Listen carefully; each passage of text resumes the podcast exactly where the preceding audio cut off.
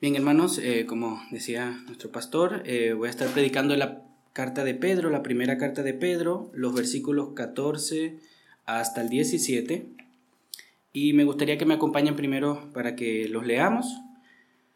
Eh, dice así la primera carta de Pedro, capítulo 1, versículo 14. Como hijos obedientes, no se conformen a los deseos que antes tenían en su ignorancia sino que así como aquel que los llamó es santo, así también sean ustedes santos en toda su manera de vivir, porque escrito está, sean santos porque yo soy santo. Y si invocan como Padre aquel que imparcialmente juzga según la obra de cada uno, conduzcanse con temor durante el tiempo de su peregrinación. Hermanos, hay, hay algunas eh, drogas, vicios, hay algunos malos hábitos de los cuales es casi imposible em, dejarlos, ¿no? Eh, separarse como seres humanos y más cuando todavía no hemos sido regenerados por el Espíritu Santo. Em, el ser humano puede llegar a tener una dependencia bastante fuerte, una dependencia casi absoluta de esos malos hábitos, de ciertas sustancias, hasta el punto que lo necesita para vivir aquellos de nosotros que han tenido quizás la experiencia en el momento que todavía no estaban con el Señor de usar drogas, eh, saben de qué estoy hablando, aquellos que hayan tenido alguna experiencia quizás con el alcohol, con el cigarrillo, saben que no es fácil dejar esas cosas. Y asimismo habrán escuchado de estos centros ¿verdad? de rehabilitación. Eh, no es fácil, hermanos, cuando uno depende de ese tipo de cosas y alejarse de eso es algo casi imposible, hasta tal punto que dependen de ayuda exterior. Y si se quieren dejar esas cosas, tenemos que hacer algo. Eso no es que un día uno se levanta y al otro día ya se le quita el deseo. Por la gracia de Dios, Dios obra de esa manera a veces, el Señor nos libra de esas cosas muchas veces de golpe, pero también es verdad que algunas cosas son un proceso. Em, pero vamos a hablar, por ejemplo, de personas que no tienen al Señor, siempre va a ser un proceso, siempre va a ser un obrar de la persona para intencionalmente librarse de esa esclavitud. Nosotros hemos sido librados en Cristo de la esclavitud del pecado. Ya no hay condenación para nosotros. En su gracia Cristo pagó la deuda por nuestros pecados. Él sufrió nuestro castigo y por su gracia y mediante su poder del Espíritu Santo, nosotros le podemos decir hoy no al pecado. Pero la realidad es que todavía en nosotros, como seres humanos, mora el pecado, todavía hay un remanente pecaminoso que nos dificulta la vida, con el cual nosotros luchamos todos los días. Por eso es que nos cuesta tanto vivir de manera correcta, vivir como Dios quiere que nosotros vivamos, y por eso somos constantemente llamados a recordar y a ser diligentes, a buscar la santidad, a negarnos a nosotros mismos en las Escrituras. Nuestros hermanos eh, en el primer siglo, los que mm, recibieron la carta de Pedro, tenían las mismas luchas que nosotros, hermanos. Todos luchamos a diario con nuestro pecado y también estaban pasando por ciertos problemas, ciertas persecuciones, incluso mucho peores de las que podemos pasar nosotros hoy en día. De los que estamos aquí, no creo que alguno de nosotros haya eh, temido por su vida a causa de su fe, ¿verdad? Eh, si es así, es un privilegio, pero es, una, es difícil. Bueno, en ese tiempo los, casi todos los creyentes eran perseguidos por su fe y lo estaban pasando mal. El apóstol Pedro sabía qué es lo que ellos necesitaban hacer en ese momento para enfrentar esa situación y era buscar la santidad, hermanos, en medio de sus dificultades, era caminar en el temor del Señor a pesar de las tribulaciones. Nosotros los creyentes, hermanos, y creo que aquí no estoy solo cuando digo esto, nosotros los creyentes pasamos por momentos difíciles, nos olvidamos de crecer en santidad cuando estamos en esos momentos, nos desenfocamos de nuestro propósito, olvidamos de buscar, de honrar a Dios y nos enfocamos en solucionar los problemas, en quizás quejarnos de las situaciones, nos desalentamos, cambian nuestras prioridades. Eso es lo que nosotros solemos hacer, lamentablemente. ¿Y quién de ustedes no ha estado ahí, hermanos? ¿Quién de ustedes no ha pasado por eso? O quizás lo está pasando ahora. Puede que en este momento de tu vida cristiana tu lista de prioridades esté mal. Puede que buscar la santidad, honrar a Dios, simplemente ni estén allí. Y es posible que hayas dejado de ser intencional. Buscar la santidad siempre va acompañado de la intencionalidad del, creyente y quizás ya no te estás esforzando como antes como deberías. Déjame decirte que todo creyente pasa por ahí, hermanos. Todos hemos pasado por ahí o pasaremos en algún momento de nuestra vida por ese desierto. Pero tenemos esperanza, no estamos solos, tenemos la ayuda del Señor, ya no somos esclavos del pecado, hermanos. Ya no estamos limitados por nuestra propia pecaminosidad a estar envueltos en la amargura. El Señor nos ha librado, el Señor nos ha dado fuerza, pero hemos sido llamados a vivir de esa manera. O sea, hay una intencionalidad, hay una responsabilidad que nosotros como creyentes tenemos que ejercer. Y no solamente podemos dejar de vivir así, sino que tenemos eh, la obligación, hermanos, por ser lo que somos. Hoy somos hijos de Dios por gracia. Y como hijos de Dios deberíamos de comportarnos como hijos de Dios. Lo mismo se lo decimos a nuestros hijos, ¿verdad? Yo muchas veces, bueno, mi, mi, esposa, nosotros muchas veces llamamos la atención a nuestros hijos y le pedimos que nos obedezcan porque somos sus padres, porque es la manera de cómo ellos deberían, ¿verdad?, de responder a nuestro amor, a nuestro cuidado. De alguna manera es lo mismo, el Señor es nuestro Padre y le debemos obediencia. Es algo que necesitamos como hijos. Y Dios nos ha dado las herramientas necesarias para salir de ese hoyo en el cual a veces nosotros nos encontramos. Y no siempre es eh, porque nosotros estamos haciendo algo mal. En este mundo hay injusticias, en este, en este mundo ocurren cosas en nuestra vida de las cuales no tenemos el control. Pero el Señor es poderoso para ayudarnos, hermanos. El Señor es poderoso para sacarnos de ahí. Y en el texto del día de hoy que estuvimos leyendo, el apóstol Pedro nos da dos exhortaciones para volver a vivir como debemos, para que podamos responder bien a las circunstancias, para que podamos ser buenos hijos en medio de las dificultades. Primero, tenemos que ser santos. Y para ser santos tenemos que dejar de hacer algo y tenemos que empezar a hacer algo. Son dos aspectos de buscar la santidad. Y segundo, tenemos que caminar en el temor del Señor. Estas son las dos eh, exhortaciones. Antes de que veamos eh, ¿Qué nos dice el apóstol Pedro? El apóstol Pedro, primero que todo, nos llama en el versículo 14 hijos obedientes. No solamente dice amados, ¿no? como en otro, en otro momento, o elegidos, como ya lo, lo habíamos estudiado en unas prédicas anteriores, nos llama hijos obedientes, porque esa es nuestra naturaleza. Como creyentes somos hijos obedientes. Ahora que hemos nacido de nuevo y Dios nos ha adoptado, esta es nuestra nueva manera de vivir el cristiano debería de estar eh, visto desde fuera con la cualidad de ser un hijo obediente. Que las personas vean que nosotros honramos a Dios, glorificamos a Dios, debería ser lo más natural, ¿no? También me gustaría enfatizar el hecho de que para crecer en santidad, como le había dicho, hay dos aspectos. Buscar la santidad eh, no es solamente acercarnos a Dios, ¿verdad? Es también dejar de hacer cosas. Eso lo vemos, por ejemplo, también en Efesios capítulo 4, eh, los versículos 22, 23 y 4, dicen así, que en cuanto a la anterior manera de vivir, ustedes se despojen del viejo hombre, que se corrompe según los deseos engañosos, y que sean renovados en el espíritu de su mente, y se vistan del nuevo hombre, el cual en la semejanza de Dios ha sido creado en la justicia y santidad de la verdad. El autor nos llama a la santidad, usando estos dos aspectos. Nos dice que nos conformemos y que tenemos que ser algo o convertirnos en algo. Vamos nuevamente al versículo 14 y dice así, eh, como hijos obedientes no se conformen a los deseos que antes tenían en su ignorancia. Y esto es una enseñanza que vemos también en Romanos capítulo 12 versículo 2, dice así la palabra de Dios, y no se adapten a este mundo, sino transfórmense mediante la renovación de su mente para que verifiquen cuál es la voluntad de Dios, lo que es bueno y aceptable y perfecto.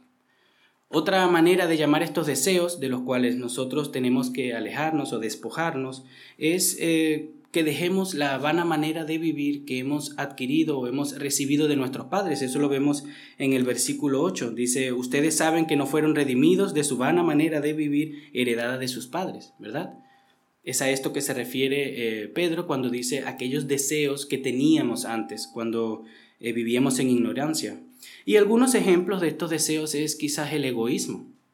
Hoy en día, en esta sociedad que vivimos bastante individualista, que busca solo el bien propio, eh, vivir para uno mismo, creo que es una lucha constante del creyente no andar con esa corriente, sino transformar nuestra mente y, como escuchamos hoy, vivir para los demás, servir a los demás, buscar el bien para otros.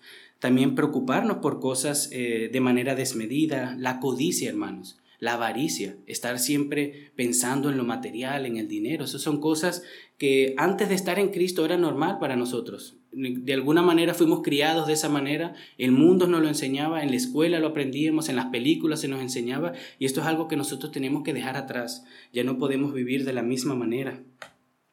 Y el querer agradar a Dios, querer agradar, eh, si querer agradar a Dios, antes era imposible. Nosotros más bien buscábamos querer agradar a los hombres poníamos nuestra identidad en lo que decían de nosotros, poníamos nuestra identidad en las cosas que tenemos, en, el obrar, en lo que somos, en lo que estudiamos. Eso es algo que el creyente debe también de dejar atrás. Nosotros en Cristo tenemos una identidad, en Cristo hemos sido salvos, hemos sido regenerados, ahora somos hijos de Dios. Esa es nuestra identidad, hermanos, hemos sido perdonados de nuestros pecados. Somos hijos del Dios Altísimo. Mayor identidad que esa no hay, hermanos, y ahí hay gozo. Si nos lo recordamos, ahí hay gozo, hermanos. Hemos sido salvados por la sangre de nuestro Señor Jesucristo. No es cualquier cosa que se ha dado por nosotros. El texto nos dice también que estos deseos o esta vana manera de vivir la teníamos antes. Ok, pero ¿cuándo antes? Bueno, antes de ser rociados, hermanos, con la sangre de Cristo, antes de venir a ser hijos, antes de que estábamos en las tinieblas y no en la luz, cuando éramos enemigos de Dios cuando no conocíamos a Dios, cuando el Señor Jesucristo no era nuestro redentor. En ese entonces nosotros vivíamos en esos deseos. Es a ese antes que se refiere, antes de que nosotros crea, creyéramos en el Evangelio. Y es verdad que éramos ignorantes también, como dice el texto, ignorantes de Dios, ignorantes del Evangelio, ignorantes de nuestra condenación. Eh, si nosotros hablamos con personas que no creen en Dios, no, no se sienten condenados. Incluso muchos ni lo perciben así, nunca han escuchado eso, creen que todos somos hijos de Dios, que estamos bien con el Señor y que a pesar de que no van a la iglesia, estamos bien, ¿no? Y eso es algo que nosotros en nuestra ignorancia creíamos en su mayoría. Pero ahora Dios nos ha iluminado, Dios nos ha dado entendimiento, Dios nos ha dado conocimiento y ahora tenemos responsabilidades. Ahora tenemos un llamado de parte de Dios. Y el autor está haciendo un contraste entre lo que éramos y lo que debemos de ser. Pero la realidad es que todavía hay un remanente, hermanos, como les había dicho. La realidad es que todavía mora el pecado en nosotros. Y por eso es que el, apóstol Pedro exhorta a los hermanos a buscar la santidad. Si no lo necesitaríamos, pues no lo haría, ¿verdad? Si, si el creyente no pecara más después de su conversión, no necesitaríamos que se nos recuerde que debemos de alejarnos del pecado, ¿verdad? Y yo creo que si ahí nos vemos en nuestras vidas, creo que ustedes también, como yo, podemos afirmar de que necesitamos que se nos recuerde. Muchas veces en el día a día se nos olvida y nos envolvemos en alguna que otra cosa que no le agrada al Señor. Por eso es bueno que se nos recuerde nuestros deberes, pero también que se nos recuerde la gracia, ¿verdad? Que el Señor nos ha dado para alejarnos de, de nuestros viejos deseos, de nuestra vieja manera de vivir y no conformarse a esos deseos. Alguien dijo, un comentarista, el mundo tiene su propio estilo de vida, al cual los creyentes se sienten atraídos muchas veces. Pero Pedro les advierte que no deben conformarse a los malos deseos que se destacan en el mundo. Los escritores del Nuevo Testamento exhortan continuamente en sus epístolas a los cristianos a que rechacen el modo de obrar del mundo y que vivan en obediencia a la palabra de Dios. Eso es algo que vemos en todas las escrituras. En el Nuevo Testamento está repleto, hermanos. Tenemos que alejarnos del mundo. La mundanalidad, la mundanalidad es una enfermedad, hermanos, la cual nosotros debemos de despojarnos, porque aquel que se constituye amigo del mundo es enemigo de Dios. Entonces, mientras más nosotros nos parecemos en ese tipo de cualidades, no estoy hablando que nos salgamos del mundo y nos vayamos al, monte, ¿verdad? vivir. No, no se refiere a eso, se refiere a la vana manera de vivir, a estos deseos pecaminosos, el vivir en un egoísmo de que solo buscas lo tuyo y no te importan los demás. A eso se refiere la palabra del Señor. Tenemos que alejarnos de eso. Y el Nuevo Testamento está bien claro. Por otro lado, somos llamados a ser santos, no solo a despojarnos de todas estas cosas que hacíamos antes y de todo este remanente pecaminoso que tenemos, no somos llamados solamente a luchar contra eso, somos llamados a ser santos. Leamos los versículos 15 y 16. Mm, dice así, sino que así como aquel que los llamó es santo, así también sean ustedes santos en toda su manera de vivir, porque escrito está, sean santos porque yo soy santo. Tenemos que buscar obedecer a Dios, hermanos. Es nuestra responsabilidad. La obediencia no cae del cielo cuando estamos en la cama y en algún momento nos volvemos más obedientes. Buenos hijos obedecen a sus padres. Y aquí todos hemos sido hijos, ¿verdad? Algunos tenemos hijos y sabemos a lo que nos referimos, pero aquí todos hemos sido hijos y todos sabemos la responsabilidad que tenemos de obedecer, de honrar a nuestros padres. Ya se nos ha presentado todo lo que Dios ha hecho por nosotros. Hemos estado estudiando que el Señor nos ha elegido, el Señor nos eh, ha dado una esperanza viva, hemos visto cómo el Señor en su gracia nos ha rociado con la sangre de Cristo, Él nos ha santificado, hemos visto cómo el Señor vendrá en su momento para salvarnos para siempre. Todo eso ya lo hemos estudiado, todo eso es la base, el fundamento para lo que ahora estamos viendo, para las exhortaciones, para el llamado que nosotros tenemos el Señor constantemente primero deja ver qué Él ha hecho por nosotros y luego nos llama a la acción. Esto debe de ser como un motor para obedecer y para buscar la santidad. Ser santos significa que nos alejemos del mal, eh, que nos alejemos de manera intencional, hermanos, no simplemente, bueno, no voy a ningún lado, me quedo en mi casa y no hago nada. Está bien que quizás si vas a algún sitio que tú sabes que vas a pecar y no vas, está bien. Pero es más que eso, hermanos. Tenemos que ser intencionales con todo aquello eh, que nos caracterizaba antes, todo aquello que, que mm, componen al ser eh, envuelto en la mundanalidad. Todo eso nosotros tenemos que ser intencionales de dejarlo atrás. No esperemos que un día nos, nos levantemos, hermanos, y seamos más santos y brillemos. Tenemos que ser intencionales, hermanos. Esto no, no viene como que por osmosis, ¿no? El Señor nos santifica y lo vamos a ver ahora. El Señor está haciendo la obra en nosotros, pero esto no es algo que sucede así por así. Tenemos que hacer algo, tenemos la responsabilidad. Por ejemplo, tenemos que alejarnos de querer vivir una vida ensimismada, de, como les había dicho antes, de preocuparnos por cosas que, que sí, que quizás tienen su, su circunstancia, tienen su valor, pero estamos en el Señor, hermanos, podemos descansar en Él. También el querer agradar al hombre, hermano, es algo con que el cristiano hoy en día lucha mucho. Las redes sociales, ¿verdad? En el trabajo también, ¿qué dirán? Tengo que hacer esto porque me están viendo. Ese tipo de cosas son el día a día y nosotros tenemos que tener claro que tenemos que agradar a Dios. Es la opinión de Dios que debería de moldear nuestra manera de vivir, no la de los demás. Y, como les había dicho antes también, el hecho de buscar nuestra identidad en lo creado. De esas cosas debemos de alejarnos, de ese mal, ¿no? Esos son ejemplos que yo les he dado. Esta lista podría ser interminable. Ustedes pueden valorar sus vidas, pueden ver qué hacían antes, qué están haciendo ahora y de qué de manera personal en sus vidas alejarse, hermano. Todos tenemos luchas, todos tenemos pecados con los cuales luchamos, entonces ustedes apliquen esto a sus vidas. Dejarnos conformar por la palabra de Dios también es buscar la santidad. Como les decía, no es solamente hacer algo en, el caso negativo, sino en lo positivo. Dejarnos conformar por la palabra de Dios, que el Señor obre en nosotros. Si leemos lo que tenemos que hacer, si hemos visto la gracia de Dios, si contemplamos su gloria, su hermosura, su belleza, su valor, que eso nos moldee, hermanos. Meditemos en la palabra de Dios para que el Señor obre en nosotros y podamos ser cada vez más como Cristo. Imitar las virtudes de Cristo, imitar el carácter de Cristo, hermanos. Si éramos orgullosos, si pasábamos una vida por ahí lográndonos en nuestros estudios, en nuestro trabajo, busquemos ser más humildes. Jesucristo, el Dios, ¿verdad? Soberano, creador del cielo y de la tierra, se hizo hombre y se hizo siervo, se humilló voluntariamente. ¿Cómo nosotros vamos a andar por ahí regando que somos esto, que somos aquello, que yo hice esto, que hice lo otro? Está bien que el Señor nos haya permitido llegar a algún cierto tipo de, altura en cualquier área, sea que hayamos estudiado algo, que hayamos trabajado, que hayamos logrado, pero todo es gracias a Dios. Entonces, en vez de que eso llene nuestro orgullo, debería de hacernos cada vez más humildes.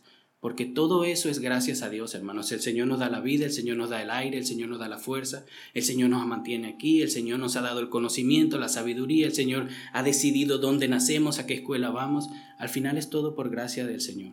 Entonces deberíamos de buscar la humildad.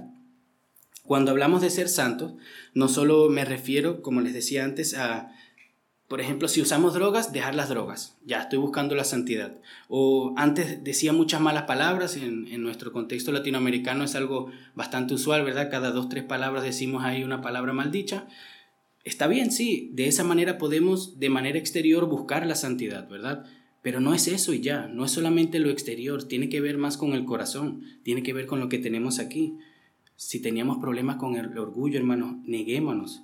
Si tenemos problemas con la avaricia de estar siempre queriendo controlar todo, esas cosas también tenemos que luchar con eso. No es solamente que ahora ya no, ya no, ya no em, chismeo, ¿verdad? Ya no hablo mal de las otras personas. Está bien, pero no es solo eso. ¿Qué estás pensando acerca de esas personas? ¿Qué le estás deseando? ¿Estás orando por ello? ¿Estás buscando hacerle un bien? No es solamente lo exterior, tiene que ver mucho con lo interior.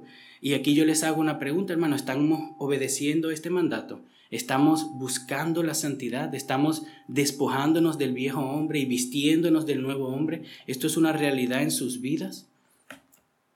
Hay visitas, hay hermanos, algunos nos conocemos más que otros. ¿Cómo están aplicando eso en sus vidas, hermanos? El buen hijo obedece a su padre.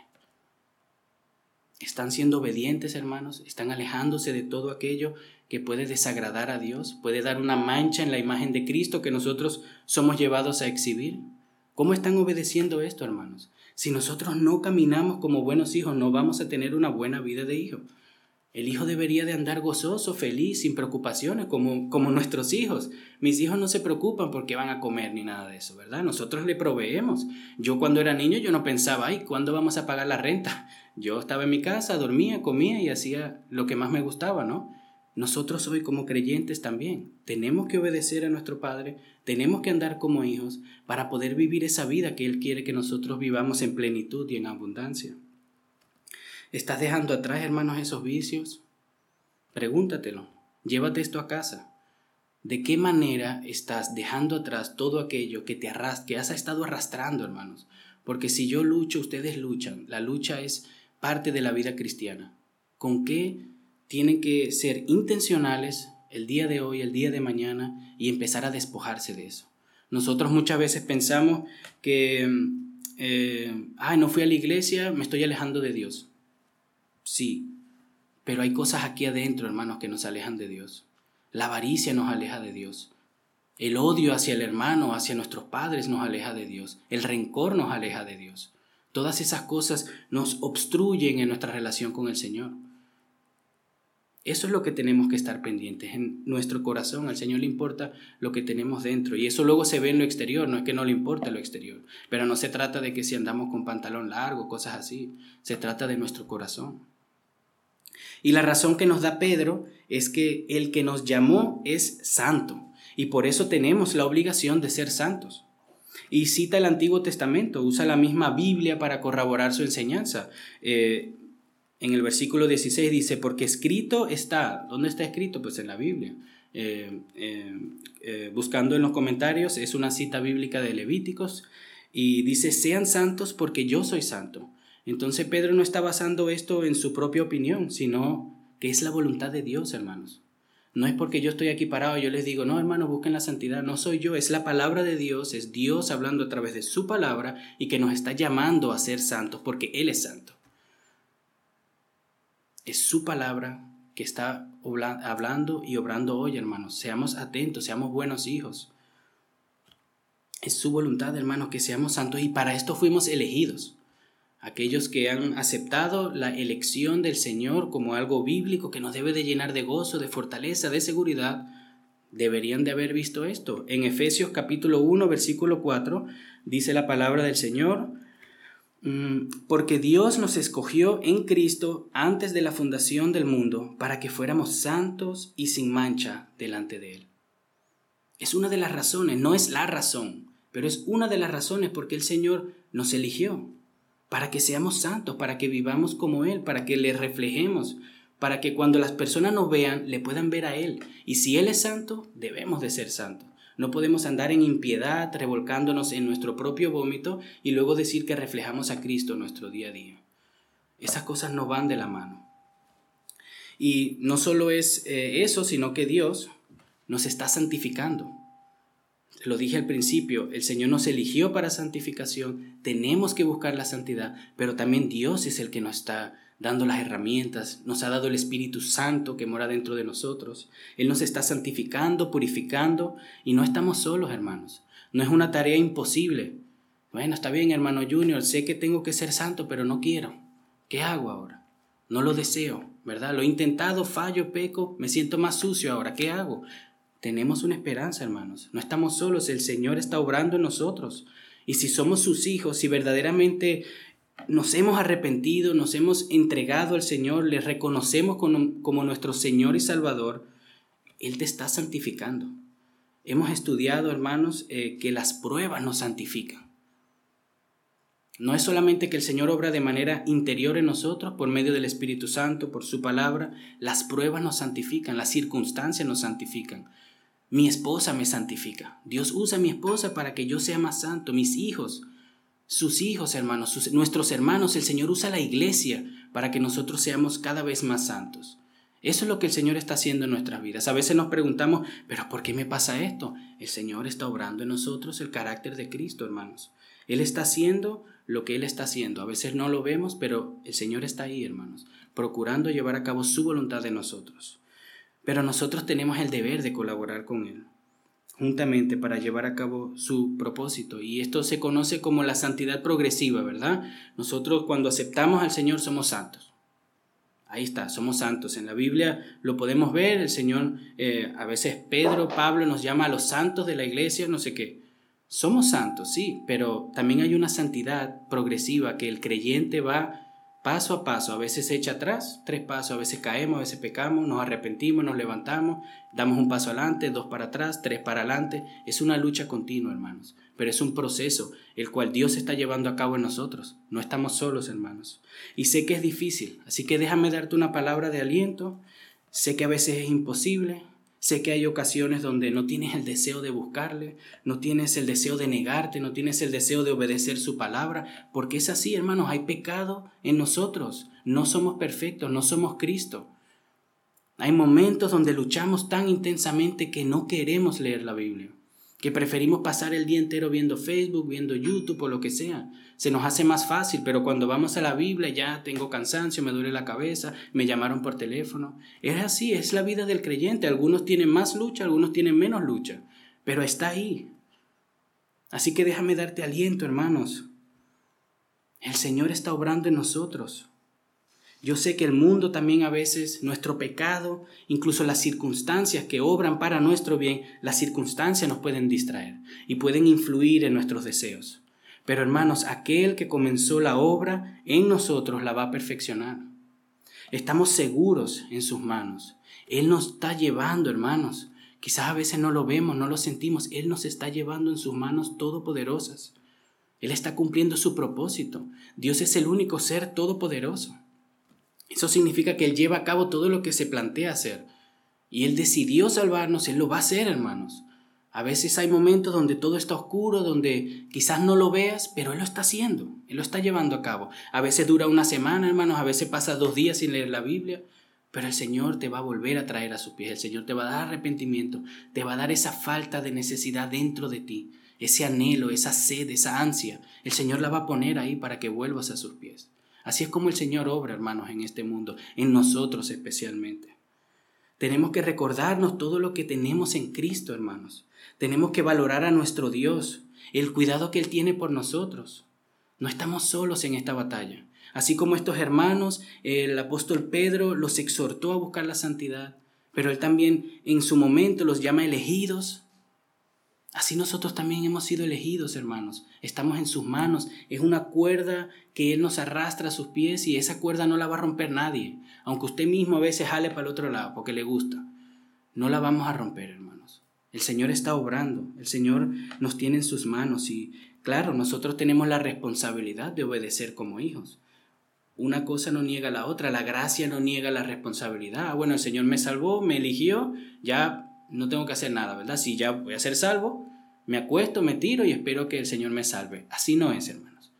Una cosa no niega la otra. Somos santos, hemos sido salvados, pero tenemos que hacer algo, hermanos. No para ser salvos, solamente para ser agradecidos, hijos obedientes, para buscar la santidad, buscar imitarle y para cumplir el propósito que Dios tiene en nuestras vidas. Y no estoy hablando de que todos tengamos que ir y predicar en las calles, no, en tu trabajo, en la escuela, donde sea que tú estés, tú puedes llevar a cabo el propósito de Dios en tu vida. Tenemos que comportarnos como buenos hijos, él nos ha dado todo lo que necesitamos, hermanos. Y yo sé que cuando todo está oscuro, todo está frío, cuando no le, no le deseas, cuando no quieres buscarle, te crees esas mentiras. Incluso a veces quizá caes en la duda. Pero hermanos, Dios está ahí. Acudamos a Él, pidámosle ayuda. Él es fiel y justo para perdonarnos, hermanos. Él está ahí esperando que acudas a Él. Si no puedes, pídele ayuda, ora, y verás cómo el Señor va a obrar en tu vida. Sea que obre de una vez y te ponga un fuego ahí adentro y empieces a orar la Biblia y hagas un ayuno, o sea que el Señor de manera paulatina te vaya otra vez atrayendo a Él. Poco a poco, hermanos, paso por paso, pero no desistamos. La primera exhortación para responder bien a las circunstancias difíciles es que seamos santos, ¿verdad? que nos acerquemos más a Dios, que nos acerquemos más a Cristo, que dejemos atrás nuestra vana manera de vivir. La segunda exhortación es que caminemos con el temor de Dios, caminar en el temor del Señor. Recordemos, hermanos, que a los que le está escribiendo Pedro, estos son creyentes que han estado sufriendo, han sido presionados por la sociedad de aquel entonces para que dejen su fe a un lado y vuelvan al paganismo de aquel entonces han estado pasando por momentos difíciles, que han sido incluso tratados injustamente. Estas son las exhortaciones que el apóstol Pedro ve conveniente, hermanos. Él sabe lo que ellos necesitan. Él los está viendo, incluso está siendo perseguido también. Ha sido perseguido. Él sabe qué es lo que necesitan estos creyentes en el momento de la dificultad. ¿Y qué hace? Les da la solución, hermanos les da lo que tienen que hacer. Están mal, están pasándola mal, aquí está, hagan esto. Él nos da las exhortaciones que más necesitamos para que sintamos gozo, hermano, para que podamos vivir vidas como buenos hijos. Y eso es justamente lo que tú necesitas, hermano.